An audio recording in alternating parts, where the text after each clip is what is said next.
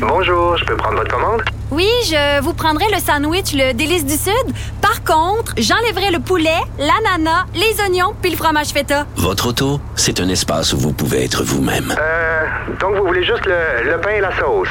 Oui, monsieur. Elle mérite d'être bien protégée. Et vous méritez d'être bien accompagné. Trouvez la protection la mieux adaptée à votre auto avec Desjardins Assurance et obtenez une soumission en quelques clics sur desjardins.com. Culture et société. c'est la COVID ou si c'est la grippe.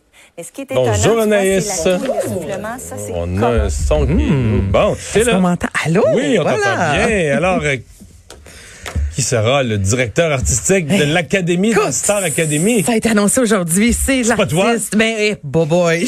Je te garantis qu'avec mes talents de chanteuse, euh, Ah tu ce n'est euh, hein? ce n'est vraiment pas moi. C'est Mika plutôt, euh, ce chanteur euh, ben, connu à l'international. Mika qui est venu à quelques reprises à Star Academy et il va succéder à José Lito Michaud, Denise Filiatro, euh, Denis Bouchard ou encore René Angélil. Et là, on lui a donné carte blanche. Il compte venir parce qu'évidemment, il demeure euh, en Europe, mais il va venir en espérant avec la COVID. Là, on va, suivre ça, mais il devrait être de passage au Québec à maintes reprises durant la prochaine saison de Star Academy. Et il y a un message d'environ deux minutes qui a été diffusé sur de nombreuses plateformes, notamment sur Facebook, où Mika s'adresse aux futurs téléspectateurs de Star Academy.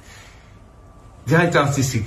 Euh, pas seulement parce que j'adore créer des trucs et, euh, et les monter, mais aussi parce que ça me donne la possibilité de travailler avec les académiciens et de monter les choses qui peuvent faire rêver non seulement les gens à la maison, mais aussi les académiciens. Euh, donc, je vais monter certains variétés de dimanche, des séquences qui vont être complètement dingues.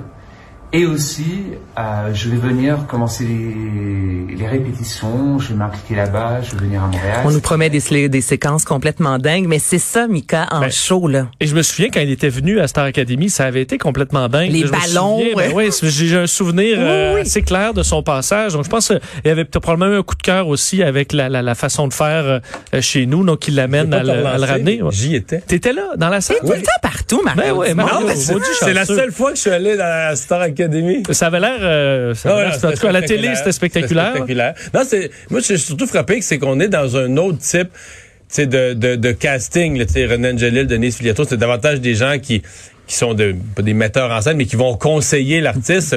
Là, t'as- là c'est la bête de scène elle-même qui vient comme directeur artistique. C'est autre chose. Là. Mais c'est complètement autre chose, mais ça va aussi dans la lignée de Star Academy. Euh, ce qu'on veut faire pour cette saison-ci avec la chanson Et c'est pas fini qui a été repris par huit artistes complètement différents. On veut vraiment de la diversité, on veut de la variété. Donc, dans- en allant chercher un Plus jeune Mika- aussi, peut-être? Ben peut-être plus jeune. Je, je, je sais pas. Star Academy dans les dernières années, les candidats étaient quand même assez jeunes. là. Non, le public, je parle du public. Allez public chercher plus un public jeune plus jeune. aussi, peut-être. Plus dur à rejoindre à la télé. Ben là, c'est sûr que si je pense la guerre de tous les médias, tout le monde veut aller chercher le public plus jeune qui très souvent est derrière son téléphone cellulaire et la tablette au lieu d'être devant le téléviseur. Ça, t'as raison. Mais c'est sûr, avec un, un Mika, moi, je suis certaine que ce sera flamboyant comme euh, nouvelle saison. Euh, ben, des nouvelles de Barack Obama qui va sortir ses mémoires. Une terre promise, le 17 novembre prochain. Il va sortir ce gros, gros livre, premier de deux volumes, 768 pages. Et au moment où le livre va paraître, automatiquement, on parle de 25 langues. Donc là, là on s'est dit, on Oh. se barre pas, on veut vraiment que ce livre-là connaisse un succès planétaire. Et lorsque Michelle Obama a publié son livre en 2018, on a quand même vendu 11,5 millions d'exemplaires. Donc, on s'attend à un gros succès. Vous, les gars, vous êtes pas mal plus politique que moi. Est-ce que c'est quelque chose qui vous allume, une biographie de Barack Obama? Un peu. Mais oui, un peu. Mais ça, ça a l'air long l'affaire là. Deux C'est volumes. beaucoup de pages. Deux volumes Mais de c'est 400 surtout- pages, c'est peut-être. Je vais peut-être attendre que quelqu'un en fasse. Mais là, plus- attends, Mario, est-ce que tu es encore en train de lire là, ton, ton livre ça, sur, sur- sur l'histoire de Non, l'humanité? non, non, non, j'ai fini ça. Tu j'ai l'as fini, fini, ça, ok. j'ai fini ça. Non, Mais- C'est juste que c'est que le ratio. Sais, je veux dire, mettons 1700 pages pour l'histoire de l'humanité, j'étais prêt à l'investir. Mais mettons que c'est deux fois 400 pages pour l'histoire de Barack Obama, je vais peut-être trouver ça beaucoup. Moi, c'est que s'il m'embarque dans vraiment l'envers ou la vie d'un président, là, dans toutes sortes d'anecdotes, Ouais, ça, je vais embarquer. Plus intéressant. Mais pour avoir vu ça, j'ai vu la conférence de Bill Clinton qui était un peu comme ça, là, plein d'anecdotes de rencontres internationales en Russie. J'avais trouvé ça fascinant. Puis J'ai vu la conférence de Barack Obama à Montréal. Ouais, t'es pas le seul. Écoute, c'était des longs, les, les grandes idées, là, les, étaient des C'est même pas que- des idées, là, des grands des grands principes moraux. mais je veux dire, il les a pas fait quand il était président, il les fera pas plus maintenant, donc ça mène à rien. Là. Moi, je amène-moi dans la présidence, dans l'envers du décor. Là, ça m'intéresserait, mais les grandes idées, euh, on les a bien entendues là, de Barack Obama, donc euh, je, je vais attendre de voir les critiques. Mais là, c'est ça. On va voir les deux mandats dans les livres de 2009 à 2017. Reste à voir, comme tu dis, est-ce qu'on va aller un peu dans les coulisses? Et euh, lorsque Barack Obama et Michelle Obama ont quitté la Maison-Blanche, c'est eux qui ont vraiment signé le plus gros euh, montant avec une maison euh, d'édition. Alors, on avait déboursé, on avait mis sur la table 65 millions pour avoir les droits avec euh, ces deux-là. Et 65 millions, c'est de l'argent, mais on sait que Michelle Obama, Barack Obama, tu sais, Michelle avait juste un collier écrit vote, puis ça fait le tour de la planète, puis on vend 2000, 2000 euh, exemplaires de ce collier-là en moins de 12 heures. Donc, c'est toujours un gage de succès, le couple de Obama et euh, Michel Barack Et- Obama. c'est ça, les deux Obama. une, petite, une petite bulle au cerveau. Alors, un Québécois qui est entré dans l'histoire à Los Angeles. Hey, ça, c'est assez spécial. C'est le Québécois Philippe Bergeron qui, il y a quelques semaines de ça, a fait la toute première projection architecturale 3D sur une fusée opérationnelle. Wow, Donc, c'est une projection architecturale 3D. 3D sur une fusée opérationnelle. Donc là, on est dans la projection, mais je, je vais le laisser expliquer ce que c'est parce que je, vite de même aussi, il a fallu que je vois les images. Mais en gros, là, dis-toi que c'était à Cap Canaveral, en Floride. T'as la fusée qui va décoller dans quelques jours, quelques heures. Et là, on parle d'une méga grosse projection avec du 3D. C'était la première fois de l'histoire qu'on faisait ça. C'est un Québécois et il m'a raconté l'expérience. Alors, on s'est fait euh, approcher par euh, ULA, donc ça, c'est la compagnie qui nous a engagés, United Launch Alliance. Ça fait déjà cinq ans qu'ils nous ont appelés. Hein. Parce que le processus a pris beaucoup, beaucoup de temps.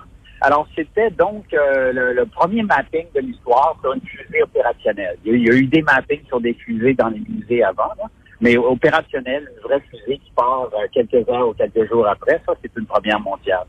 Et ce que ULA voulait faire, c'était un peu montrer l'historique de la compagnie, peu aussi l'historique de, de l'ère spatiale. Ben, euh, premièrement, c'est du, c'est du, c'est de la projection architecturale. C'est pas de la projection normale. Euh, projection architecturale en anglais, 3D projection mapping. Les images sont, sont produites spécifiquement pour ce building-là. Donc, euh, si tu projetais les images sur un autre building, ça marcherait pas. C'est un peu une fusion entre le réel et le virtuel, où les images sont parfaites. Euh, donc, des fois, tu sais même plus qu'est-ce qui est vrai et qu'est-ce qui est virtuel. Quand il dit ça, c'est qu'à un certain moment, on a vraiment comme raconté, entre autres, l'histoire un peu des fusées, les astronautes. Et là, il y a, un- il y a un ouragan. Et là, on voit la, la fusée qui part dans le vent. Mais la fusée en soi, Elle là. existe, elle est là. Mais avec les images, on a l'impression qu'on voit les morceaux de la fusée partir dans les airs. Donc, c'est vraiment, c'est spécial à voir. Ça dure six minutes. Ça a pris deux ans à créer ça. Lui a travaillé notamment avec Britney Spears à Vegas, mais c'était la première fois qu'on faisait appel à lui euh, pour un, un lancement comme ça de fusée. Merci beaucoup, Anaïs. fait plaisir. On s'arrête au retour de la pause. On parle au chef du Bloc québécois, Yves-François Blanchet, qui est censé, au cours des dernières heures, avoir eu sa conférence avec euh, Justin Trudeau, qui prépare son discours du trône.